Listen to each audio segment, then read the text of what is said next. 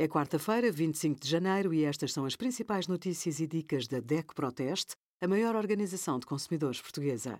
Hoje, em DECO.proteste.pt, sugerimos como pagar Scoot e outras portagens eletrónicas, preço do quilo de pescadas chega aos 11,59 euros e os resultados dos nossos testes a 61 desumidificadores. Equipamento adequado, boas condições de iluminação e ventilação casas de banho para ambos os sexos e primeiros socorros ou formação para os trabalhadores são medidas que traduzem as normas de higiene e segurança no trabalho. Com as necessárias adaptações, estas regras aplicam-se ao teletrabalho.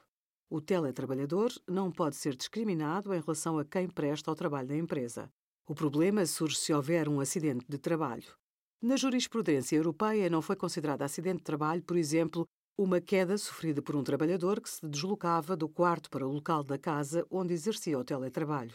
Mas já foi entendida como tal uma situação em que um teletrabalhador regressava à casa depois de ter levado os filhos à escola. Obrigada por acompanhar a DECO Proteste a contribuir para consumidores mais informados, participativos e exigentes.